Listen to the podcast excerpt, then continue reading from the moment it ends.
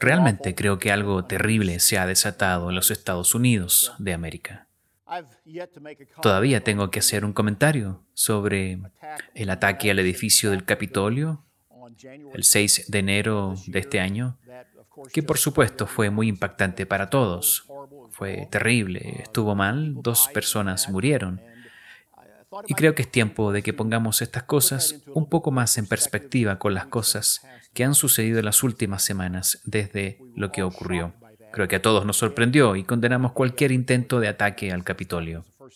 Fue la primera vez que algo así ha sucedido desde la guerra de 1812, cuando las tropas inglesas tomaron el edificio.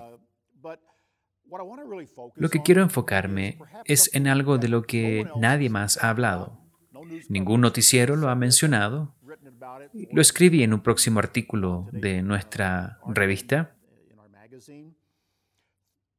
Tres días antes de que ocurriera ese evento, el 3 de enero, asumió el nuevo Congreso, era domingo.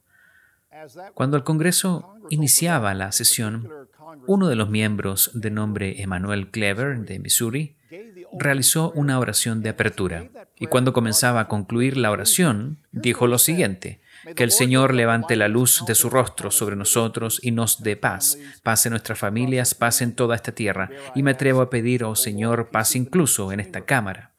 Hasta aquí todo bien, pero luego concluyó, lo pedimos en nombre del Dios monoteísta Brahma y el Dios conocido con muchos nombres por muchas creencias. Y luego dijo amén y dijo a woman, refiriéndose a ambos sexos, hombre y mujer. La mayoría de las personas se ha enfocado en el hecho de querer hacer inclusión de género en el Congreso. Pero lo que dijo anteriormente para mí es mucho más interesante e importante porque invocó el nombre de Brahma, la deidad principal de la religión hindú, una divinidad pagana. Y el Dios que él dijo es conocido con muchos nombres por muchas creencias diferentes. Este congresista pidió por un ídolo pagano mediante una oración en la Cámara de Representantes en el edificio del Capitolio de los Estados Unidos. Fue un sacrilegio.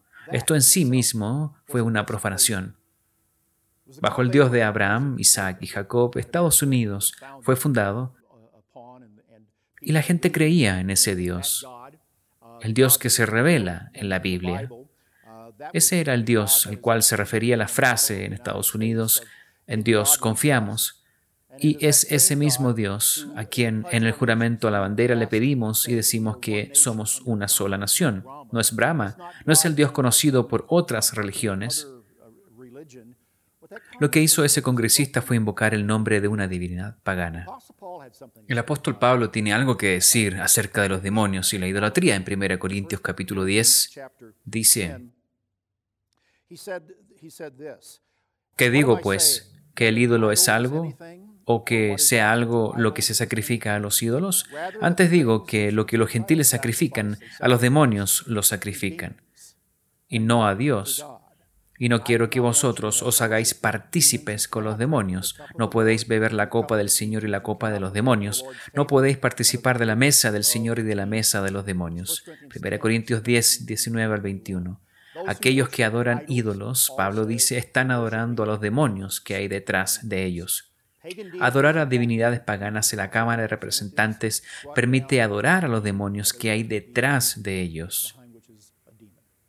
Es lo que dice la Biblia. Es, como he dicho, una profanación y un sacrilegio, y fue realizado en la Cámara de Representantes de los Estados Unidos. Tres días después, una turba atacó y estos legisladores tuvieron que huir para salvar sus vidas en ese momento, dejando lo que estaban haciendo. Creo que en este punto la gente no se ha enfocado. Creo que algo terrible se ha desatado en esta tierra y merece nuestra atención mientras pensamos en los eventos que estamos viviendo ahora y aquellos problemas que continuarán por algunos meses con problemas y dificultades en este país. Dios no está contento con lo que ocurrió. Me pregunto y reflexiono, ¿ha comenzado Dios el proceso de remover su presencia y su bendición de esta gran tierra?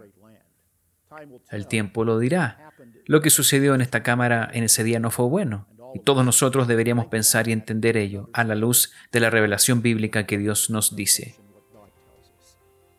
Esto es BT Daily. Nos vemos la próxima.